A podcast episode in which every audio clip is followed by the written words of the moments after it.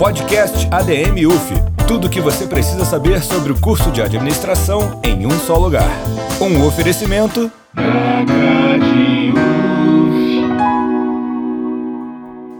Olá, queridos coleguinhas e estudantes de administração. Começa agora mais um episódio do podcast ADM UF, feito pelo seu diretório acadêmico favorito, o da CAD. No episódio de hoje, a gente dá continuidade à nossa entrevista com os nossos professores. E o nosso convidado do dia é o professor Fernando Vieira. Ele dá aula de gestão de pessoas e desenvolvimento de pessoas. Fala, professor, tudo bem?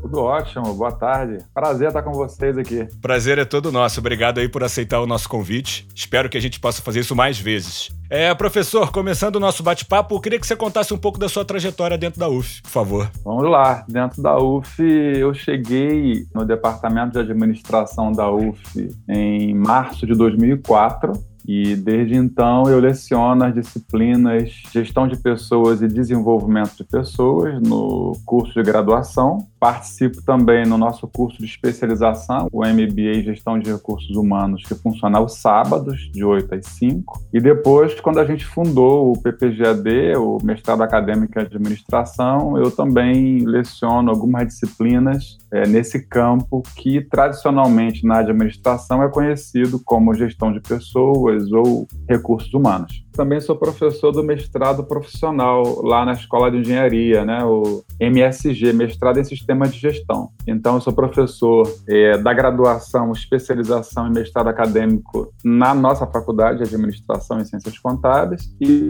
professor do mestrado profissional em sistema de gestão na Escola de Engenharia da UF. Maravilha! E eu queria que você dissesse sobre essas disciplinas que você ministra, qual a diferença das áreas de recursos humanos, gestão de pessoas e departamento pessoal? Pois é, a, na nossa estrutura curricular, os estudantes têm três disciplinas: psicologia, que é uma disciplina inicial, uma disciplina que é ministrada pelas professoras Ana Lana e Denise Sales. A psicologia, a gente entende que seria aí a base, que seria uma introdução a, a como que a, os complexos temas ligados às pessoas dentro das empresas, das organizações de modo geral. Como é que eles se manifestam? Então, desde a parte de comportamento humano, as personalidades, as teorias de condicionamento humano, as polêmicas que existem do ponto de vista ético dos experimentos com animais para seres humanos, até que ponto a gente pode transportar esses resultados para as empresas ou não, de ter, por exemplo, uma uma outra polêmica ligada aos métodos de pesquisa, não só dentro da psicologia, mas em outras áreas, mas o embate que existe, por exemplo, entre pesquisas quantitativas e pesquisas qualitativas, como que essas metodologias elas vão impactar nos resultados, na compreensão nossa sobre o aspecto humano nas organizações. Então, a psicologia ela faz essa introdução. Depois disso, a gente tem a disciplina gestão de pessoas, que nessa segunda disciplina e na primeira da área de RH mais propriamente dita, a gestão de pessoas ela tenta de alguma maneira explicar as diferenças entre o que, seria um simples departamento de pessoal para aquilo que a própria suposta evolução da área vai chamar de gestão estratégica ou gestão avançada de recursos humanos. Então, no departamento de pessoal, nós teríamos aí a função que eu vou chamar de contábil, de contratar, pagar e demitir pessoas. Então, tudo começa no início do século XX quando a gente ainda está em Taylor e existe uma exigência formal de você assinar a carteira, por exemplo, né? Mais tarde aqui no Brasil isso vai aparecer com, a carteira de trabalho, mas do ponto de vista legal, jurídico, contábil, existe essa necessidade de você registrar os funcionários. Então, eu, de uma forma muito simples, eu diria que o departamento de pessoal seria a contabilidade dos recursos humanos. Você vai fazer a contratação, pagamento e demitir pessoas. Então, a disciplina de gestão de pessoas pessoas, ela de algum modo, ela vai explicar as características desse modelo mais simples, mais inicial da área de recursos humanos, e ela começa a caminhar até aquilo que a gente vai chamar de outras sub-áreas ou subsistemas de recursos humanos. Porque esse inicial, que era de contratar, pagar e demitir, ele vai abrindo leques à medida em que o próprio sistema capitalista vai avançando e descobrindo que você pode aumentar a produtividade por meio das pessoas. Então, basicamente seria isso. E aí, qual seria a transição da gestão de pessoas para o desenvolvimento de pessoas? Essa terceira disciplina, que na verdade vai tentar trazer o pulo do gato daquilo que seria uma área de RH mais avançada. Então, o desenvolvimento de pessoas é, vai incluir temas como carreira, como uma avaliação de desempenho mais uh, condizente com o contexto das organizações modernas e discutir as polêmicas, as limitações dessas práticas. O próprio subsistema de treinamento e desenvolvimento, é, que muitas vezes não é bem visto ou não é, é visto com a atenção que merece, como uma área técnica de você, por exemplo, fazer uma pesquisa inicial para saber quais são as carências de treinamento, de capacitação, até vincular o desenvolvimento daquilo que eu estou chamando de carências de desenvolvimento de competência com carreira e com uma projeção daquilo que a área vai chamar de gestão estratégica de RH. Ou seja, hoje, é, do ponto de vista mais do conjunto de competências, quais são os conhecimentos, as habilidades e as atitudes que compõem o meu coletivo hoje e como que eu posso projetar esse conjunto para médio e longo prazo. Essa projeção ela vai ser materializada por exemplo, no subsistema de treinamento e desenvolvimento, carreira e avaliação de desempenho, para falar de uma maneira bem simples. Não sei se me fiz entender, se está claro. Não, tá, tá super didático. Isso aqui é uma aula particular, quase. ah, obrigado. O professor, você falou desse esquema da, de contratação, pagar salário, demissão, né? Esse surgiu no século XX, essa coisa da empregabilidade. Eu estava conversando outro dia com meu pai sobre esse formato tá mudando. Você enxerga isso também? Que a gente tá caminhando para um novo sistema? Eu não, olha só, eu tô perguntando de curioso aqui, eu não tô afirmando nada, mas a gente estava divagando sobre isso e agora que você falou me veio à cabeça essa conversa. Então, essas mudanças elas têm ocorrido e eu lamento. pois é.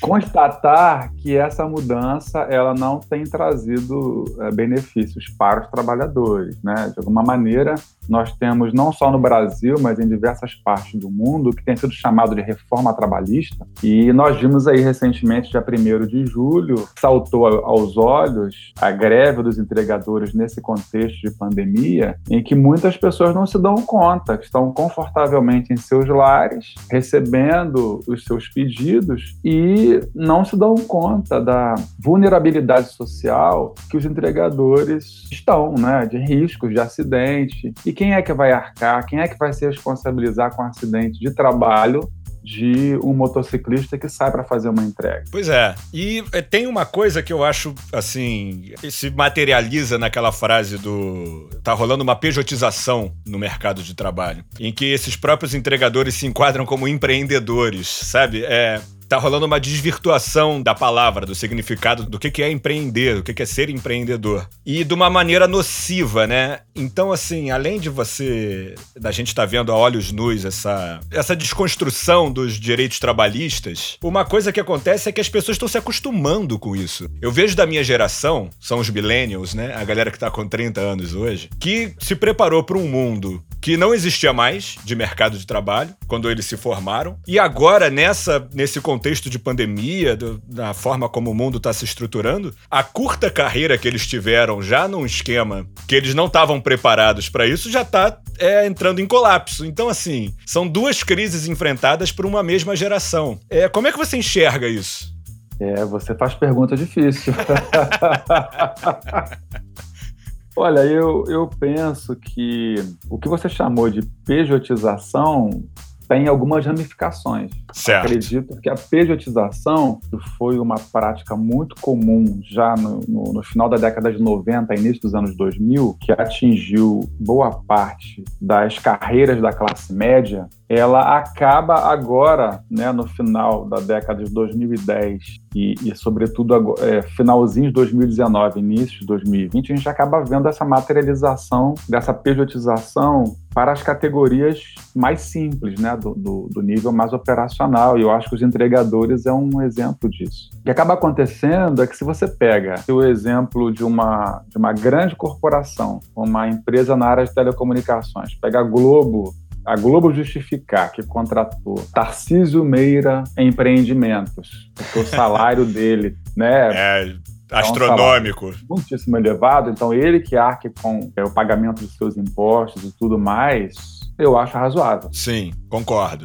Agora, você querer reproduzir essa prática para o trabalhador mediano e do nível operacional é uma extrema covardia com a classe trabalhadora e muitos de nós da classe trabalhadora acabamos reproduzindo esse discurso. No Brasil, né, a gente não ouve falar isso, né? No Brasil é muito caro pagar um salário. Sim, sim, Esse sim. Esse foi o discurso, inclusive, que um dos discursos que esteve por trás da reforma trabalhista, de que a reforma trabalhista, o trabalho intermitente, iria gerar muito mais empregos. Ora, eu entendo que o trabalho intermitente, certamente, se você pegar uma estatística bruta, você pode até ter uma, uma subida exponencial nos, no registro de postos de trabalho, porque se o trabalhador, se o empresário, desculpa, se o empresário agora ele pode ter à sua disposição 10 trabalhadores intermitentes, não apenas um com o qual ele tinha um compromisso jurídico e legal para arcar com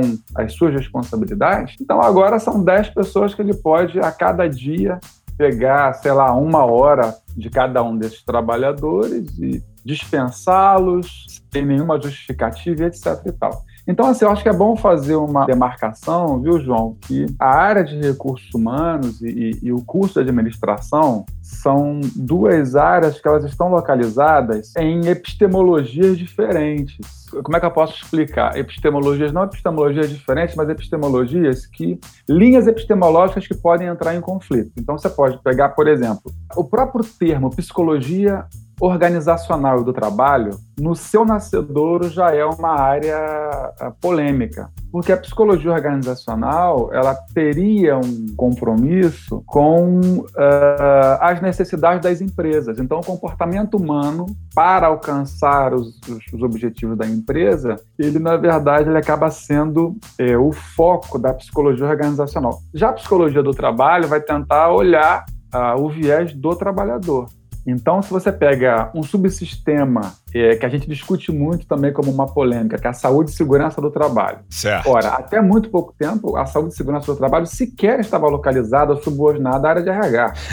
ela estava subordinada à área de engenharia e segurança Sim. industrial. Então, ela começa a entrar para a área de RH na medida em que, na minha visão, provou-se que seria muito mais barato para as empresas fazer a prevenção contra acidentes e doenças do trabalho do que arcar com a manutenção dos funcionários afastados. Então, do ponto de vista da psicologia organizacional, o que é interessante? Eu manter aquela estatística que muitas empresas estampam na entrada né, das fábricas ou nos seus sites, estamos a não sei quantos dias sem acidentes com afastamento. E para a psicologia do trabalho, qual é a minha leitura? Interessa saber se a organização do trabalho não está, de fato, ocasionando uma doença ou um acidente do trabalho. Porque muitas vezes o que, é que acaba acontecendo? Você está preocupado com a estatística de estamos a não sei quantos dias sem acidente com afastamento, pode de alguma maneira inibir um debate que questione a organização do próprio trabalho, que pode estar ocasionando o acidente ou a doença do trabalho. Então, para a psicologia do trabalho, assim, fazendo uma defesa. É, a, Faz a, a defesa, é isso aí. A epistemologia que eu procuro seguir para lecionar os temas de gestão de pessoas e desenvolvimento de pessoas é uma epistemologia pretensamente de uma análise mais voltada para o trabalho, para o trabalhador. Não que ela não tenha os seus limites, não que ela não tenha suas contradições, como qualquer área. Uhum. Mas, assim, é, eu tô, assim, já anunciando o meu lugar de fala, E se a tua entrevista for feita para um colega que tenha uma inclinação de estudo, de pesquisa para psicologia organizacional, talvez as respostas elas vão ter um outro uma é, outra ótica, um outro caráter. É. Professor, você está falando dessas três disciplinas. A gente, para deixar claro para os alunos aqui, a gente estuda psicologia no terceiro período, gestão de pessoas no sexto e desenvolvimento de pessoas no sétimo, correto? É, eu não lembro é, psicologia em qual período que vocês É no estão, terceiro, né? é no terceiro. Eu acabei é de estudar. É, é, é isso aí. Mas então, é um assunto que é recorrente, né? Essa área de recursos humanos, ela aparece durante o nosso curso nessas três disciplinas. É, qual a importância dessa abordagem mais extensa para essa área? Mais extensa em que sentido? Da gente ver ela diversas vezes é, durante o curso. Ah, é. Para mim ela é crucial, né? Assim, a administração é uma área que, diferentemente de outras, é uma área que é difícil você ter um objeto, a clareza do objeto. Você pergunta qual é o objeto da área de administração. É, é verdade. Empresas, mas as pessoas. Paulo Emílio, o professor Paulo Emílio Martins, é que sempre faz essa provocação, né? E eu concordo com ele. Então, diferentemente da psicologia, do direito, da própria contabilidade, a administração não tem uma clareza bem definida, né? Ela é uma. uma... É um leque muito aberto, né? De, de possibilidades. De, de possibilidades. Agora, eu tenho orgulho dessa abertura, tanto do ponto de vista das disciplinas quanto do ponto de vista do corpo docente do curso de administração, eu acho que eu tenho orgulho porque eh, nós temos uma diversidade muito grande de formações entre os próprios professores. Então, essas pesquisas, né, você vai, vai ver gente, você vai ver psicólogo, filósofo, uhum. é, né, pessoal que é formado na área de educação, engenheiros, historiador. Então, a gente tem cientista político. Então, a gente tem esse naipe muito variado de formação e que eu acho que ao longo de toda a trajetória acadêmica de vocês, vocês vão sendo meio que lembrados. Olha, vocês viram psicologia lá no terceiro período, agora no sexto vamos testar o que, que ficou. Se você coloca os Isso aí é um perigo, né? Vamos testar o que, que é? ficou. Se tem um comportamento recorrente dos alunos, eu me incluo nessa, é que a gente entra de férias e fala assim, pô, Esquece, já né? passei. Então eu acho até importante, na verdade, que seja revisto. Porque até psicologia, que foi a única que eu tive dessas três, foi acho que a matéria que eu mais gostei até agora dentro da faculdade, sabia? Maravilha. Mas tem essas coisas. Se eu for tentar falar da aula aqui, Ana Lana, que me perdoe. Eu vou. A Nalana é um doce, ó. Sempre uma pessoa muito referência para nós, né? É, eu gosto muito dela. Ela é muito querida por todos os alunos, inclusive. Isso. Mas eu vou cometer com certeza algumas gafes se eu for tentar dar alguma. algum parecer da, da matéria que foi dada. Eu tenho que reler, assim, as coisas que foram dadas. A psicologia e, e os desdobramentos e a própria área de gestão e desenvolvimento de pessoas na verdade, a gente não consegue eu fico assim sempre me perguntando quando eu termino uma turma, né, se eu conseguir de alguma maneira provocar os estudantes ou ter um, um conteúdo e uma dinâmica que conseguisse de alguma maneira fazer com que os estudantes entendam é, a complexidade que é você lidar com as pessoas é, o tempo inteiro nas organizações e tentar desconstruir os clichês. É o mais difícil isso, né? É, é. lidar com as pessoas, isso que você está falando. É, e os clichês que são construídos tanto dentro dentro das organizações quanto dentro da própria academia, né? Sim. Então você vai falar das teorias motivacionais. Olha, o que, que motiva um ser humano para ele trabalhar? E aí você vai ter uma resposta redonda. Para algumas pessoas você pode ter uma resposta redonda. Para outras, olha, pera lá, vamos colocar uma interrogação aí. Você está falando em qual contexto? Você está? Essa pesquisa ela foi feita quando?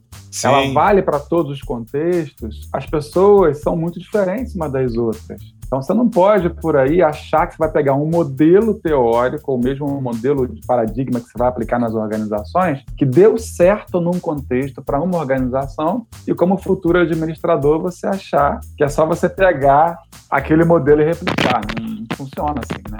Isso. Você estava falando agora da Ana Lana. É, eu lembro de uma coisa que ela falava muito, que era como as organizações estão usando essa coisa do vestir a camisa, né? Na hora de contratar um, um funcionário. Que não é nem mais funcionário, agora é colaborador. Nós não temos ah, funcionários, ah, temos colaboradores, temos famílias aqui. E aí ninguém paga hora extra. E o cara. Essa coisa que vai desconstruindo na cabeça do próprio é, funcionário, que a vida dele é a empresa, né? Que ele vive para aquilo e que a felicidade dele vem do trabalho que ele exerce. Só que isso, depois de alguns anos nesse esquema, a pessoa colapsa e tal. A gente até conversou sobre isso. Agora eu não lembro o nome do livro, mas que a Ana Lana me convidou para participar com você lá do Escopo. Qual era o nome do livro mesmo? A Sociedade do Cansaço? Isso, a Sociedade do Cansaço, exatamente. Isso foi uma coisa que eu vejo acontecendo com meus colegas que estão estagiando, com é, familiares que começaram no mercado de trabalho e agora estão num esgotamento emocional bizonho, enfim. É, e claro que tem a parte boa também, né? Óbvio que tem empresas que realmente são boas para os seus funcionários. A gente não pode também é, vilanizar tudo, mas dá para dar uma generalizada aí. Eu acho que tem, tem margem para isso. Com certeza. Acho que você toca num ponto que é crucial das nossas aulas, das nossas críticas. E primeiro é isso, né? Com todo respeito aos nossos colegas que estão montando programas de qualidade de vida, programas de motivação, de melhoria do desempenho, até porque esses colegas foram contratados para fazer isso nas empresas. Então, é, com todo respeito aos nossos colegas, mas a gente faz parte de um sistema em que tanto as pessoas que promovem esses programas de melhoria do desempenho, etc., quanto qualquer um de nós, é, hoje somos muito facilmente colonizados pelo, por essa ideia, por esse discurso de que é, as organizações, o capital e o, o, sucesso financeiro sejam sinônimos de sucesso psicológico. Então, desde as escolhas de carreira, quando o jovem vai lá escolher uma profissão, se o jovem tiver uma relativa maturidade para fazer uma escolha de carreira que não esteja na trilha do sucesso financeiro, ele pode ser rechaçado já dentro de casa. Como assim você quer ser filósofo? Filosofia? Você tá louco que eu gastei a minha vida inteira com educação para você e agora você quer fazer filosofia? E veja o paradoxo, né? A filosofia é considerada a mãe de todas as ciências, inclusive da medicina, da matemática, da engenharia. E hoje filosofar virou motivo de piada. Você está filosofando, dizer, o exercício do pensamento ele vira motivo de piada. Esse discurso que você citou, em que hoje muitas pessoas, não só os trabalhadores e funcionários, né, às vezes muitos clientes têm dificuldade de chamar o trabalhador de empregado. Pois é. E é o empregado, pô. As lojas americanas parece que chamam de associados. Outro dia eu estava nas lojas americanas e eu vi associado fulano de tal compareça ao setor X. E eu fiquei pensando, nossa, associado. Então você tem colaborador, associado, parceiro e uma série de outros recursos discursivos que vão, de alguma maneira, cooptando a massa de trabalhadores a exatamente fazer isso que você citou. Olha, eu tenho que vestir a camisa da empresa, tenho que dar o sangue pela empresa e vou, de alguma maneira, internalizando esses valores como sendo valores absolutamente inquestionáveis, porque é dentro desses valores que estão o meu sustento, é dentro desses valores que eu vou. Agora, usando um termo mais da psicologia, é, que existe aí o que a gente chama de defesa, estratégia defensiva, para o sujeito não surtar, se ele não acreditar nisso, muitas vezes o cara entra em colapso, porque o cara chega lá, se ele souber o tempo inteiro não é confortável, João. Não é confortável para nós assumirmos essa posição de fazer crítica ao mundo do trabalho. Vide esse contexto da pandemia, quando a gente começou com o lema de fique em casa. E muitas pessoas não entendiam como assim fique em casa. Se eu ficar em casa, quem é que vai pagar as minhas contas? Você que está mandando eu ficar em casa, você vai pagar as minhas contas? E a classe trabalhadora, que, sobretudo dos níveis mais simples, dos níveis mais operacionais, é que está pagando a conta dessa pandemia. Pois é. Vai pegar as estatísticas para ver quais são as pessoas que são mais afetadas. São pessoas que elas não têm opção. Elas estão na linha de frente do combate. O pessoal da área de saúde trabalha aí como auxiliar de enfermagem, sem equipamento de segurança, e ouvindo de seus superiores, né, uma campanha aí para que eles sejam aplaudidos, mas os aplausos não pagam as contas. Sabe, você vai admirar as pessoas, mas ela tem que colocar comida dentro de casa. Então, assim, para fechar um pouco a resposta da pergunta inicial que você fez, né, falando sobre os colaboradores, eu incrementei com os associados, etc e tal, é, você me fez lembrar de alguns livros, e talvez o mais clássico seja o, o Poder das Organizações, do Max Paget e outros pesquisadores, que vão ajudar a gente a entender como que esse poder das organizações dentro do sistema capitalista vai entranhando e fazendo com que a gente, é, de modo colonizado, reproduza que os interesses da organização, os interesses dos trabalhadores são conciliáveis. E a gente sabe que numa leitura basicamente marxista, isso aí é impossível de acontecer, né? De você conciliar esses dois tipos de interesse. Mas acho que na formação de um administrador crítico que não seja, que não se resuma à função de planejar, organizar, dirigir e controlar, que antes de ser administrador é um cidadão e a universidade pública de qualidade ela tem que ter esse compromisso. Eu não estou apenas ajudando na formação de um futuro administrador, eu estou ajudando na formação de um cidadão. Por trás de qualquer profissão, tem um cidadão comprometido com os interesses da sociedade, de um modo geral. Por isso, a administração está dentro de uma área que é conhecida como ciência social aplicada. Então, se eu, como administrador, for pressionado a tomar uma decisão que vá poluir o meio ambiente eu tenho duas opções. Eu posso ficar calado, mas eu posso também reagir a isso. Olha, eu sei que é, joga, poluir o meio ambiente vai me trazer uma certa, entre aspas, economia para o processo produtivo da empresa, mas eu preciso pensar na sociedade de um modo geral. Né? A, a empresa, a organização, ela é um pedaço da sociedade onde ela está. E a médio e longo prazo, esse rio poluído ele pode voltar em prejuízo para a própria empresa. Então, se a gente não tiver essa visão um pouco mais ampliada, a gente pode correr o risco de, né, de ter uma discussão muito é, linear. Não, isso tudo que você está falando, eu lembrei de duas coisas aqui. Uma que eu anotei aqui, um pouco mais atrás do que você estava falando, desse sistema em que se vende uma mensagem de que para você ter sucesso basta você querer. Né? Isso me veio à cabeça. Porque é uma grande mentira. Óbvio que para ter sucesso, o primeiro passo é você querer ter sucesso financeiro. Né? Quando eu falo sucesso aqui, eu me refiro ao sucesso financeiro. Mas o... a grande maioria das pessoas que defende, que acreditam um discurso similar a esse, são pessoas, assim, um pouco da área de exatas. E se você levantar uma estatística da quantidade de pessoa que tenta e não consegue, isso já é uma mentira, né? Isso é uma fake news, que para ter sucesso basta querer. Não.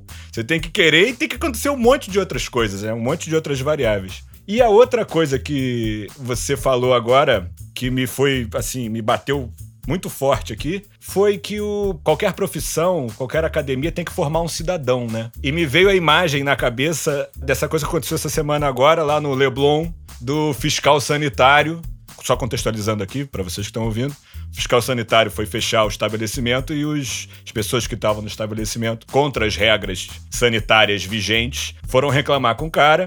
E tem um dado momento em que a esposa do, do casal fala a seguinte frase: assim, olha, é, o fiscal sanitário chama o marido dela de o cidadão tá errado, e ela fala assim: cidadão não, engenheiro civil, formado muito melhor que você. Então, eu assim, foi uma coisa meio embasbacante para mim. Eu achei muito chocante, né? Deu no Fantástico, acho, o Fantástico fez uma matéria sobre isso. Mas é. O que que passa na cabeça de um ser humano, de um cidadão, uhum. em que ele se dissocia da cidadania dele? Em que ele não se enxerga como cidadão. O que, que em que momento a sociedade errou a ponto disso ser construído numa linha de raciocínio dentro da cabeça desta criatura que profere essas palavras horrorosas, assim, para ser muito gentil aqui? Então, João, eu penso que existe um grande desafio nesse episódio de a gente se afastar emocionalmente dessa indignação. Certo. Vou tentar. Causa a, a, qualquer um de nós, né? E tentar entender essa lógica, porque essa senhora ela reproduz uma fala que é representativa de um grupo. Ela não é a única que pensa assim. Uhum. Eu acho que talvez o desafio seja a gente tentar entender como que é, esse pensamento, essa lógica, perpassa a nossa sociedade e tenta ser usada como um recurso de pretensa superioridade. Então, a nossa sociedade, na formação da nossa sociedade, não só a nossa sociedade não é a única, né, de várias sociedades. Claro, é um problema global, né? É uma pandemia. é, eu acho que talvez os nossos amigos antropólogos possam nos ajudar melhor a, a esclarecer esse tipo de, de lógica, de pensamento, que de alguma forma coloca algumas pessoas como superiores a outras e se achando no direito de, inclusive, burlar regras do coletivo. Essas regras de isolamento, elas podem valer para um grupo, mas para mim, eu tenho que ter o direito de, de decidir se eu vou ou não, eu vou ou não cumprir as regras. Aí eu acho que nesse episódio em particular e tantos outros que a gente vê no dia a dia, eu me interesso por leituras que venham nos ajudar a pensar, e aí falando um pouco mais da nossa sociedade brasileira e carioca em particular, essa certa eh, esse certo impulso por descumprir regras. comparar é, o brasileiro mediano com uma outra nacionalidade, a gente tem uma certa. A gente não se conforma com as regras. Assim, tem um lado disso que pode ser explorado positivamente para algumas coisas. Né? Se as regras elas estão ultrapassadas e elas prejudicam o coletivo, esse impulso pode nos ajudar a gerar paz né, e a melhorar, a participar de um processo evolutivo. Mas na maioria das vezes, na minha forma de ver, eu acho que não é o que acontece. Então você vai pegar o trânsito, errada quem está parado no sinal vermelho. Não é? você toma buzinada parado no sinal vermelho, pô. E corre o risco de, de inclusive, sofrer um acidente. Uhum. Então, assim, eu penso que existem muitos desafios na, na nossa sociedade brasileira, porque uh, essa sociedade de classes, cá entre nós, né, que é a coisa mais brega, mais ultrapassada, depois de tantos avanços que o mundo conquistou, agora a gente regredir para essa história de eh, alguns grupos se julgarem melhores do que os outros, né? E, e a gente está falando de desenvolvimento de pessoas, isso pode acontecer nas empresas, de algumas categorias profissionais ou de alguns cargos dentro das organizações se acharem melhores do que os outros. Claro, a gente, se a nossa sociedade brasileira ela é excludente e há desigualdade social, as organizações elas são representações da sociedade, não vai ser diferente. Então a gente pode dar exemplos objetivos claros, pode fazer uma pesquisa rápida sobre a diferença entre o maior e o menor salário dentro de uma empresa. Pega lá o salário do diretor-presidente e o salário da pessoa que trabalha na área de limpeza, para você ver. Alguém uma vez me falou que fizeram isso no Japão. Não sei se é verdade, eu preciso, de alguma forma, voltar né, a, a isso que foi dito, se é verdade, se não é, se essa pesquisa procede, se não procede. Mas me disseram que a média seria de 5. Se isso for verdade, imagina comparando com o Brasil, que escândalo seria, né? Pois é. Você pegar a diferença do maior e menor salário no Japão ser 5 e aqui no Brasil vai ser de quanto? É, não, eu não sei nem chutar isso, eu tenho medo é. de eu também. Eu tenho medo de chutar alto e errar para baixo. Mas reflete a sociedade, né? Reflete totalmente. De... Eu só discordo de uma coisa que você falou. Você falou que a gente regrediu, né? Depois de tantos avanços, a gente regrediu. Eu acho, na verdade, que não foi. Não rolou uma regressão, rolou uma saída de armário desse discurso. No sentido de que isso sempre teve aí. Só tava hibernando. Não foi assim um, um movimento de, de vamos voltar a uma coisa de antigamente. Ele nunca foi embora essa coisa. É verdade. Esse parâmetro de superioridade e tal. É verdade. E nesse sentido, eu li agora, não, a frase não é minha e tal, mas eu concordo plenamente que, assim, esse tipo de pensamento, ele pode e deve ser coagido moralmente das pessoas se sentirem envergonhadas de fazer isso, no sentido de que a hipocrisia já é um avanço. eu tava conversando outro dia com meu irmão aqui também, as pessoas se sentem muito corajosas. Tem um discurso disso, né? Assim, eu tenho coragem de falar o que eu penso. Eu não tenho medo de falar o que eu penso. E aí ela se sente corajosa. Vendeu-se uma ideia de que isso é coragem. Agora, se o que você pensa e o que você fala é um bando de asneira, você não é corajoso. Você é um replicador de asneiras, né? Coragem é você é, reconhecer os riscos de uma ação e tomá-la assim mesmo, né? É, em prol de alguma coisa mais nobre. Agora, você sair falando um monte de besteira porque você se sentiu corajoso, porque você não tem medo de falar besteira, não, você é simplesmente um grande falador de besteira. De coragem não tem nada nisso aí. É, a gente também não pode ser ingênuo de achar que um dia nós não teremos mais é, pessoas que se julguem superiores às outras. É, claro, e é. levantem essa bandeira. É, não vamos ser utópico aqui também, né? É. É, não podemos ser ingênuos sobre isso, mas que é um combate, é uma luta que a gente precisa travar né, lá no nosso grupo de pesquisas, né, eu sou coordenador do Escopo, que é um grupo de pesquisa que já funciona há oito anos. Nós temos a nossa página, vou fazer propaganda. Isso, w faz, faz o lobby aí.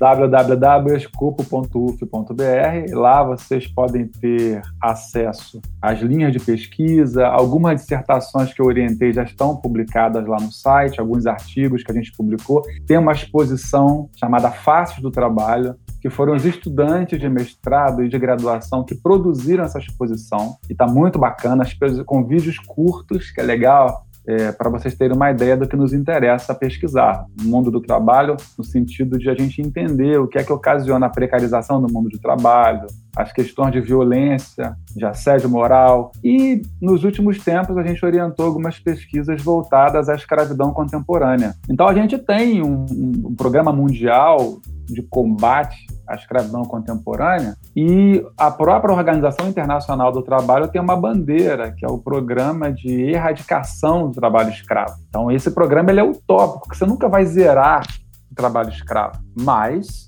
se a gente não tiver essa utopia como norte, é, não faz sentido. Não, tem que contrabalancear isso, né? Tem que, o combate constante é, minimiza os danos causados por uma coisa que nunca vai deixar de existir, mas pode ser minimizada, né? E deve ser minimizada ao máximo. Claro, e muitas pessoas acabam embarcando em reproduções violentas das relações de trabalho, muitas delas por desconhecimento. Existe um aspecto cultural aí que já foi provado em várias pesquisas, que ah, isso é escravidão?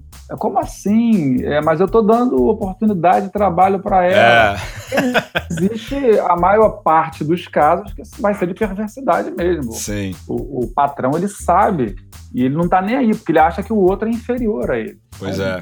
Ele precisa reproduzir esse tipo de relação. E é uma coisa inconsciente também, né? Eu tenho essa sensação. O cara tem para ele que ele está coberto de razão. Ele é inconsciente no sentido de que ele não vê ali a desigualdade da ação. É simplesmente como o mundo funciona na cabeça dele, sabe? Não é, falta uma desconstrução ali. Isso. Acredito que nesse eixo que a gente está trazendo para o debate de, de alguns grupos se acharem como superiores e outros podem se achar como inferiores. Sim. E aí, olha, o meu lugar é esse mesmo de ser servo e o lugar dele, da família dele, é o lugar do patrão tanto é que a gente tem pesquisas que mostram a continuidade das famílias, das gerações. Então você pega lá domésticas que são filhas e netas de domésticas. E as próprias gerações também dos patrões, é, igualmente, na terceira, na quarta geração.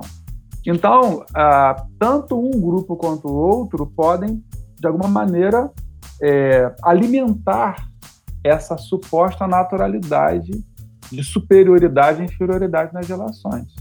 É, eu penso que há, sim, um, um desafio grande para a formação do administrador em entender é, as origens desse tipo de lógica. Dessa dinâmica, né? Dessa dinâmica, e que uh, o futuro administrador, sendo antes do administrador um cidadão, ele tem um compromisso com a transformação da sociedade a qual ele está muito mais do que a reprodução dos moldes das relações que ele recebeu. Então, cada geração tem o compromisso de repensar e revolucionar a geração que ele recebeu. Então, a transformação da sociedade, de querer um mundo melhor, é uma luta permanente. E não só administradores, né, mas todo cidadão cada um com a sua contribuição profissional pode, de alguma maneira, juntar forças para que essa transformação, de alguma maneira, seja minimamente potencializada. Sim. Se você não conseguir realizar, porque é isso que eu tenho discutido com os meus estudantes. O mundo de hoje, agora a gente está estudando um pouquinho mais as questões de tempo e de espaço, inclusive já fazendo também um anúncio de uma live que Por favor. o professor Baron está organizando e eu devo mediar aí em setembro. É, eu estou montando uma mesa para a gente discutir as noções de tempo e de espaço, tangenciando aí o mundo do trabalho e esse momento de isolamento social durante a pandemia do novo coronavírus. E o que, que acontece? Ah, essa, existe uma nova noção, ou pelo menos uma percepção de tempo e de espaço diferente de 30 anos atrás. E o que acaba acontecendo muitas vezes é que tudo é urgente, tudo é para ontem. As relações de trabalho usando as redes sociais, o WhatsApp, Facebook, se você manda uma mensagem para a pessoa, ela não responde instantaneamente, ela pode se sentir fora. Eu estou produzindo um texto, eu gosto de, de, analisar os aforismos, né, e pegar discurso. Eu estou analisando agora um que é o quem não é visto não é lembrado. Eu fiz uma entrevista informal e aí o executivo me falou: não, quem não é visto não é lembrado. Eu peguei e falei: tem uma pista aqui. E por que, que ele disse isso? Ele disse isso batendo no peito com orgulho que ele não tirava férias há não sei quantos anos e que aos finais de semana ele estava disponível para a empresa, mesmo quando ele estava no momento de lazer com a família, com os filhos, ele estava disponível por meio de celular. Que as tecnologias facilitaram muito a relação na visão dele. E eu coloquei um monte de interrogação. Essa colonização que a gente falava no início da nossa conversa, que esse poder das organizações faz com a gente, de um modo geral, eh, nos deixa de uma maneira tão dormente com relação a essa história de estar disponível 24 horas por dia, 7 dias por semana, 30 dias no mês, para as organizações sob medo, sob pena de ser desligado, de ser, me sentir excluído e uma série de outras coisas. Então, essa noção de tempo, ela precisa ser repensada. Ela precisa ser repensada porque o momento de lazer faz parte da saúde do trabalhador. É isso que muitas pessoas precisam entender. Você comer em paz no horário do almoço, sem correria, você está contribuindo para a sua saúde. É. E não é você potencializar uma culpa porque você é meio dia e meia, sei lá, uma hora, três horas da tarde, você vai parar para comer às três da tarde, você vai engolir a comida porque você ainda não bateu as metas que você tinha que bater do dia. Pois é. Então, é essa ordem que a gente precisa questionar. Que trabalho é esse que não me permite sequer almoçar em paz? Ter uma hora mínima para eu, olha, eu vou comer agora, tentar me desligar um pouquinho, desligar meu telefone celular, não olhar para eu vou me concentrar no momento de necessidade básica. Então, assim, acho que a gente tem muito desafio na sociedade de hoje. Não sei se eu acabei me enrolando aí na provocação que você fez, mas a, Não, a gente tá... vai, vai emendando um assunto no outro, né? E eu penso que há esse desafio grande de a gente olhar, por exemplo, para o uso das tecnologias nas relações de trabalho como algo que pode ser usado a nosso favor. Você imagina, em plena pandemia, a gente está aqui fazendo é, uma entrevista, é, a gente pode usar os recursos hoje de se da câmera e do áudio. E se não tivesse, a gente. Cara, se não tivesse, imagina a loucura que ia ser. Mas eu acho que eu, eu fico me perguntando isso. Né? Na época da, da, da, gripe espanhola e das pandemias que a gente lê nos livros e que a gente vê nos filmes, a sociedade também deu o jeito dela. É, pois é. Não enlouqueceu. A sociedade é resiliente, né? Mas o nosso, o nosso, a nossa valorização, as tecnologias, parece que está tão exacerbada que a gente fala isso, né? Ai, graças a Deus a gente tem o iFood. É. Graças a Deus tem a Netflix. É. E as pessoas já passaram por uma pandemia antes, a nível né, global. Pandemia é sempre nível global, tô sendo redundante aqui. Mas uh, já passaram por isso sem tecnologia alguma. Nem próximo do que a gente tem, né? Olha, eu estava conversando com uma colega outro dia e a gente estava falando um pouco sobre isso. Nós somos um, uma geração mimada demais. Ah, é? Porque as pessoas que nasceram em 1900, por exemplo, e morreram com 80 anos, né, 90, ou ainda estão aí, algumas pode ser que estejam, 120 talvez, né? Mas 1910, 1920. Pessoa que nasceu em 1900, a gripe espanhola, 1918. Tá, 1915, sei lá, 1910. As pessoas que nasceram no início do século 20 passaram pela gripe espanhola, passaram pela Primeira Guerra Mundial, passaram pela Segunda Guerra Mundial. Então, tudo isso sem WhatsApp. Sem WhatsApp, sem internet, sem um monte de coisa. Agora, quem nasceu depois de 1950, que não passou por esses grandes transtornos, A gente, de alguma maneira, é uma geração mimada, que aí viu uma evolução das tecnologias. É uma velocidade galopante. Isso. Não precisa a gente gastar tempo aqui agora para falar sobre isso. e a gente saber que 10 anos é, podem fazer uma diferença significativa em termos de evolução tecnológica. Então, acho que a gente, de alguma maneira, está super valorizando as tecnologias. Tenho conversado com colegas. E desvalorizando a hora do almoço, né? desvalorizando a hora do almoço, valorizando menos coisas que são absolutamente sagradas e, e salutares para as nossas relações, né? Que é o olhar no olho, sem a tecnologia, que é cuidar de uma planta, vai para a cozinha aprender a fazer uma receita, coisas que você não dependa e não use as tecnologias. Até por uma questão de saúde do corpo mesmo, né? Que você fica o tempo inteiro sentado em frente ao computador, os olhos olhando só a tela do computador é. ou só a tela do celular, não. Vai ter não uma vai ter geração de míope aí, né? É, a gente está cansado, né? Eu acho que a gente está cansado nesse tempo de pandemia de ficar tanto tempo, né, tantas horas do dia na frente do computador e na frente do celular. E é absolutamente compreensível. Professor, muito bom. É, esse papo está sendo maravilhoso. Eu queria que isso estivesse acontecendo dentro de uma sala de aula. E voltando para dentro da sala de aula, A gente está falando, as suas disciplinas, elas tratam de um conteúdo que é relativamente subjetivo e abrange uma grande quantidade de variáveis, né, que são imensuráveis. A gente não consegue nem colocar na ponta do lápis. Nesse sentido, como é que o aluno pode se preparar para sua aula, assim? É, como é que é a forma de avaliação? Como é que você dá, é, como é que você ministra as suas aulas? Boas perguntas.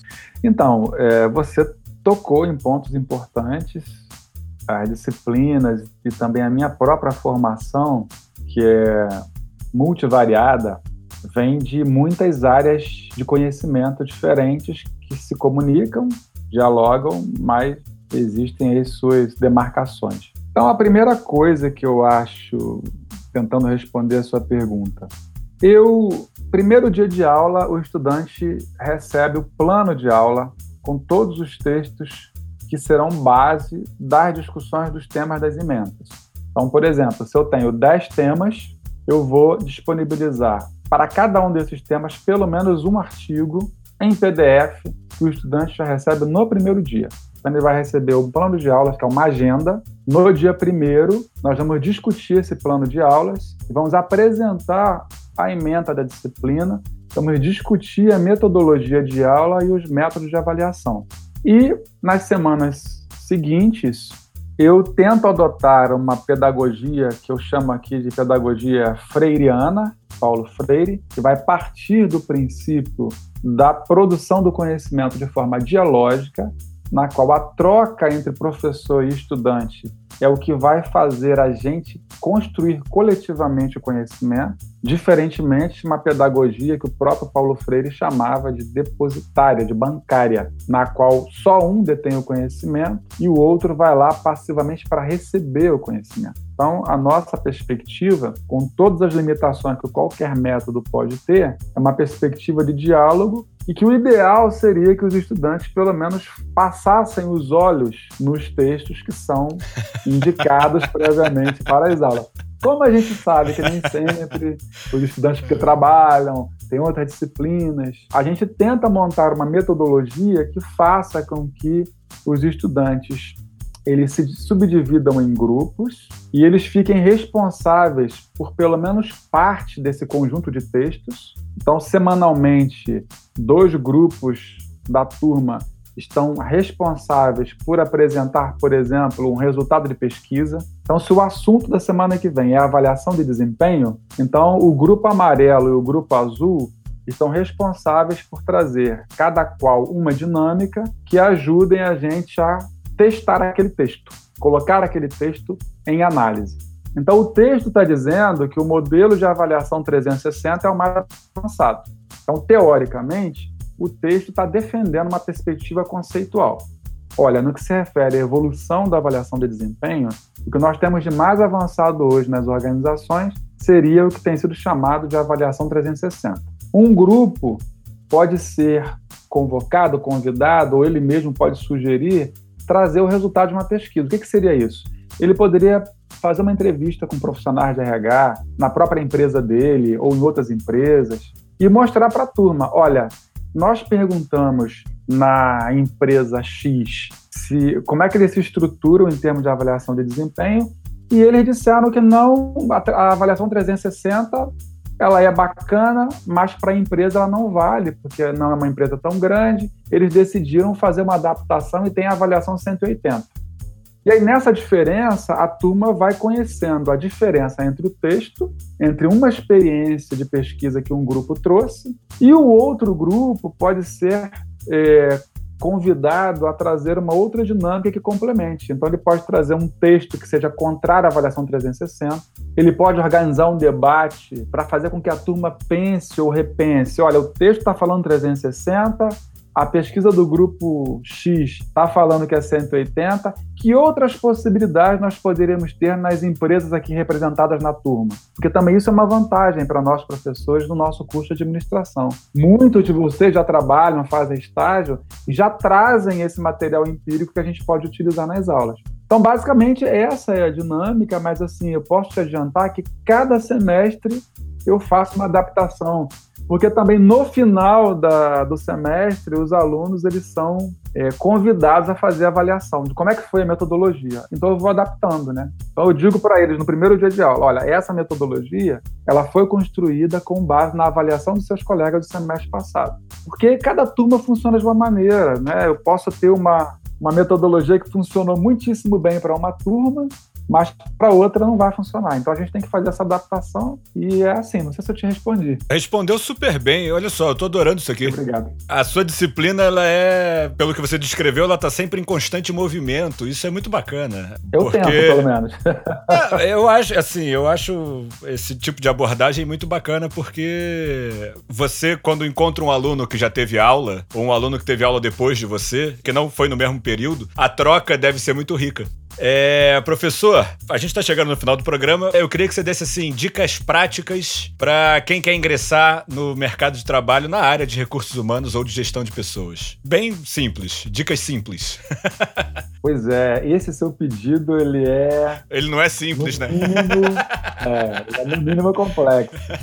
Eu me lembro de uma, um convite que eu recebi uma vez de um pessoal que me pediu para dar uma palestra e a palestra era para ensinar os futuros profissionais a como se portar numa entrevista de seleção. E eu acho que a minha palestra foi uma decepção para eles, foi um balde de água fria, uma frustração, porque eles queriam uh, receitas, modelos de como se comportar numa entrevista, o que, que eu tenho que fazer. E aí eu, olha, a primeira coisa que eu disse para eles e que eu acho que eu vou repetir aqui para você é: para mim não existe coisa melhor do que a espontaneidade. A gente, quando na nossa disciplina de gestão de pessoas, a gente discute recrutamento e seleção, eu geralmente trabalho com um artigo. Tem semestre que ele é artigo principal, tem semestre que ele é artigo secundário, complementar, mas é uma pesquisa de uma professora da Federal do Rio Grande do Sul. O título é mais ou menos assim: a Camaleões em Cena, que é o efeito que ela está chamando de camaleão, é como tanto candidatos a um processo seletivo como recrutadores acabam exagerando no desempenho de um personagem naquele processo. Então, o candidato ele estuda o linguajar da empresa e vai tentar incorporar o vocabulário na sua fala na entrevista para impressionar o selecionador. Surgem uns bordões aí, né? É... Me fala o seu maior defeito. Meu maior defeito é que eu sou perfeccionista. Isso, perfeccionista. É... Dependendo da empresa, ele pode dizer assim: não, é porque eu sou estressado. tá certo. Vai pro mercado aí... financeiro, eu quero ganhar dinheiro pra caramba. Isso, aí o, eu sou estressado, dependendo da empresa, é esse que a gente quer. É um cara agitado e etc e tal. Então, assim, a primeira dica, se eu puder dar alguma dica nesse sentido, é seja o mais espontâneo possível, porque eu sei que a necessidade de ganhar dinheiro, de pagar as contas, é uma necessidade que une a todos nós. A gente vive numa sociedade capitalista e não dá para a gente se iludir com uma perspectiva que não esteja ao nosso alcance. Agora, para mim, a espontaneidade, ela só abriu portas ao longo da minha carreira. Então, todas as vezes que eu tentei desempenhar um personagem numa situação, eu me dei mal.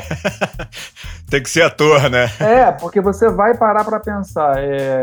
Vamos pegar aqui o assunto carreira. Tem um, um, um, modelo de carreira que eu gosto, que é o âncora de carreira do Edgar Schein. Foi um modelo criado e desenvolvido nos Estados Unidos. E o âncora de carreira, ele é apresentado com oito âncoras que vão colocar oito diferentes, vamos colocar assim de uma maneira simples, oito diferentes personalidades, se eu puder colocar assim. Então, vou pegar aqui uma âncora, a âncora da estabilidade e a âncora do puro desafio. A âncora da estabilidade é aquela pessoa que vai procurar um trabalho que tenha começo, meio e fim, que uma mudança repentina não atrapalhe, não altere demais a dinâmica do trabalho dela. Então, pessoas que, que gostam de organização, de controle, elas vão se encaixar melhor nessa âncora. Agora, você tem uma outra âncora que é o oposto dessa, que é a chamada de puro desafio. Então, há pessoas que, se não tiver adrenalina, não funciona. Não tem graça para elas, não funciona. Quanto mais pressão, melhor. Agora você imagina uma pessoa que esteja identificada com a âncora de puro desafio, porque ela está precisando pagar as contas, ela vai para uma entrevista de seleção e ela vai incorporar o personagem da estabilidade. Ela está cavando a própria cova, né? É. Ou o contrário. Né? Agora, também guardadas as devidas proporções, que até mesmo esse modelo que eu gosto de âncora de carreira, ele tem as suas limitações. As pessoas podem mudar. É um espectro, você não é nem 100% um, nem 100% outro. Vai, oscila ali, né? Tem graus e graus e graus. Você pode mudar também ao longo da vida, dependendo do contexto, das suas experiências pessoais. Você pode, ao longo da sua vida, né, em determinado momento você estava identificado com uma âncora ou com um grupo de âncoras, e aí depois você passou a se interessar por outras. Não tem problema nenhum nisso. Mas, assim, é um balizador, é uma forma de a gente se referenciar, pelo menos. Então, assim, não sei se eu respondo a tua pergunta, mas a dica, eu acho que mais importante, é tentar ser verdadeiro com você mesmo. Porque você, no fundo, no fundo, sabe ou pelo menos tem pistas das, das coisas que te agradam. Das suas capacidades e suas limitações Isso. também, né? E não tenha medo das suas fragilidades, né? Porque essa história do perfeccionismo é uma baita de uma armadilha. Professor, muito obrigado pelo papo, viu?